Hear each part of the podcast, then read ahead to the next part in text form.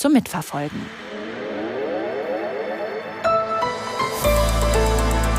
Die ARD Infonacht Nachrichten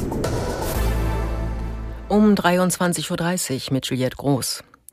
Die Union hat die Beschlüsse des Bund-Länder-Treffens zur Migration kritisiert. CDU-Chef Merz sagte, das Maßnahmenpaket bleibe weit hinter den Erwartungen der Union zurück. So werde die Zahl der nach Deutschland kommenden Migranten nicht zurückgehen. Gemeinsame Gespräche zwischen der Bundesregierung und der Union über eine parlamentarische Zusammenarbeit beim Thema Migration hätten so keinen Zweck mehr. Das betrachte ich zunächst einmal als den vorläufigen Endpunkt der gemeinsamen Gespräche zur Migrationspolitik. Von dem Deutschlandpakt, den der Bundeskanzler am 6. September zum Thema Migration im Deutschen Bundestag angekündigt hat, sind wir nach den Beschlüssen der vergangenen Nacht jedenfalls weit entfernt. CDU-Chef Merz. Bund und Länder hatten sich unter anderem darauf verständigt, Asylverfahren zu beschleunigen und die Leistungen für Asylbewerber zu kürzen. Die Linksfraktion im Bundestag will kommende Woche ihre Auflösung beschließen und dann auch ein konkretes Datum festlegen. Das teilte Fraktionschef Bartsch nach einer Sitzung der Abgeordneten in Berlin mit.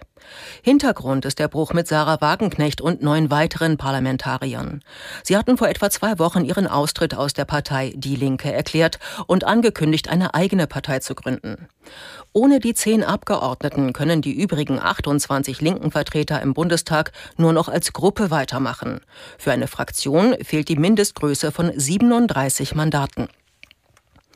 Ein Mitarbeiter von Ärzte ohne Grenzen ist nach Angaben der Hilfsorganisation im Gazastreifen getötet worden.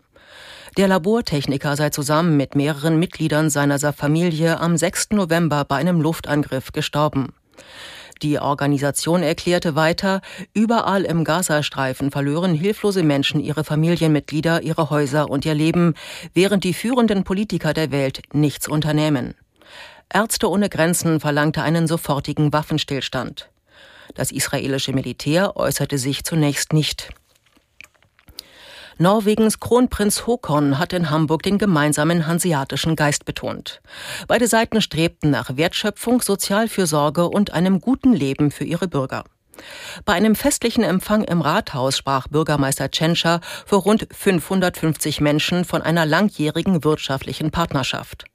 Zum Abschluss seines Deutschlandbesuches will der Thronfolger Håkon am Donnerstag mit Bundeskanzler Scholz und Bundespräsident Steinmeier in Berlin zusammenkommen.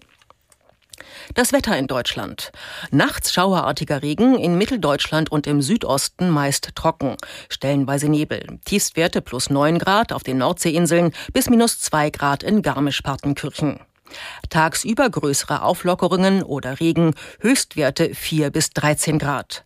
Am Donnerstag dichte Regenwolken im Südosten oft freundlich 6 bis 13 Grad. Am Freitag Schauer bei 5 bis 11 Grad. Das waren die Nachrichten.